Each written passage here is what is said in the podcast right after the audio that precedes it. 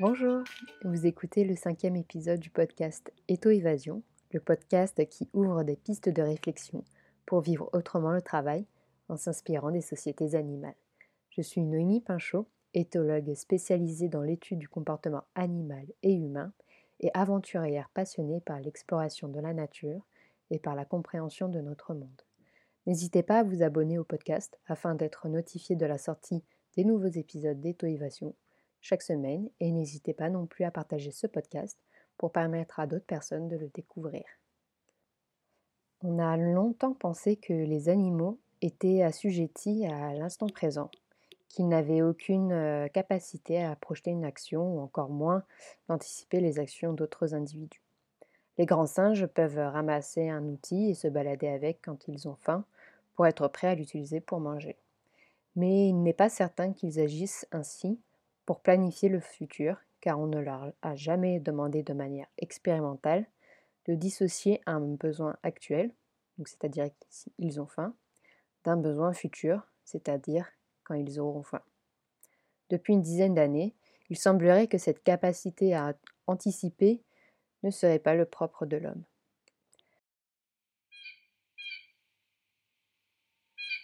Aujourd'hui, je vais vous parler d'un animal pourvu d'un plumage splendide aux nuances bleutées, mais aussi doté d'une incroyable intelligence, le jet buissonnier.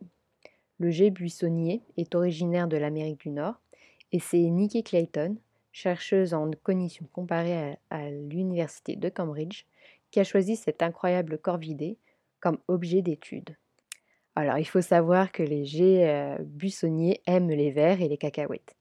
Alors, ils préfèrent tout de même manger les vers par rapport aux cacahuètes quand ceux-ci sont frais.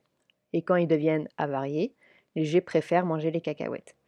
On prévoit donc que le G mangera d'abord les vers, puis les cacahuètes. Pour étudier euh, l'anticipation et aussi la planification d'une action, Nikki Clayton et son équipe ont placé euh, ces oiseaux dans une cage comportant trois pièces. Durant une période de six jours, il se réveillait trois fois de, manière aléatoire, dans l'une ou l'autre des pièces, A ou B, situées à chaque extrémité de la cage. Ils ne pouvaient donc pas savoir où ils allaient se réveiller le jour suivant. Lorsque les oiseaux se réveillaient dans la pièce A, ils y trouvaient un petit déjeuner. Quand ils se réveillaient dans la pièce B, ils n'avaient rien à manger avant le déjeuner. Durant le reste de la journée, les oiseaux pouvaient accéder à chacune des pièces, en plus de la pièce centrale C où étaient disposés des aliments en poudre qu'ils ne pouvaient pas transporter pour les cacher. Le soir du sixième jour, l'équipe de chercheurs ont placé dans la pièce centrale C des aliments solides que jets pouvaient cacher, ce qu'ils firent spontanément, bien qu'ils n'aient pas faim. Et fait remarquable, ils préfèrent cacher la nourriture dans la pièce sans petit déjeuner, là où ils pourraient en avoir besoin le jour suivant.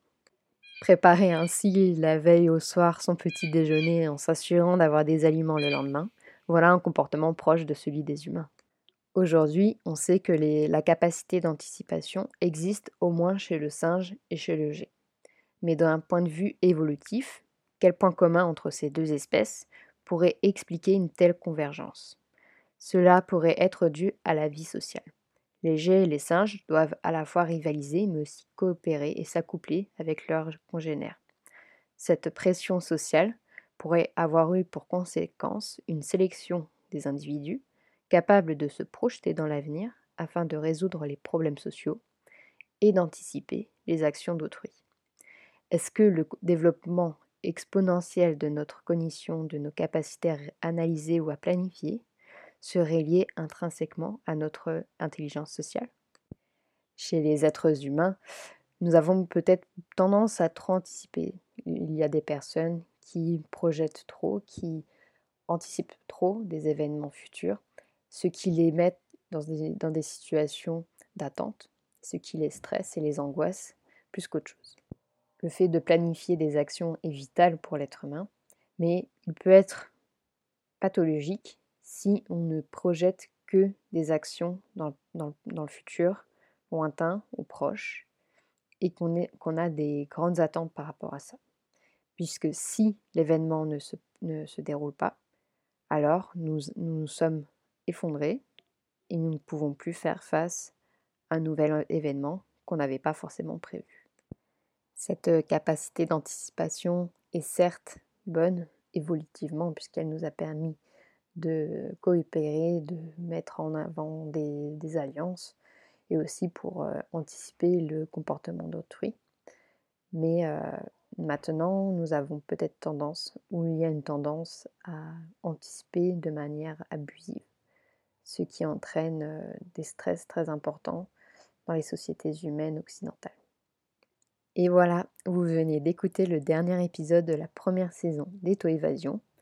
N'hésitez pas à donner votre avis sur l'ensemble de la saison et de la partager si elle vous a plu. Vous pouvez toujours vous abonner à Eto Évasion car une deuxième saison est en cours de préparation. Merci beaucoup.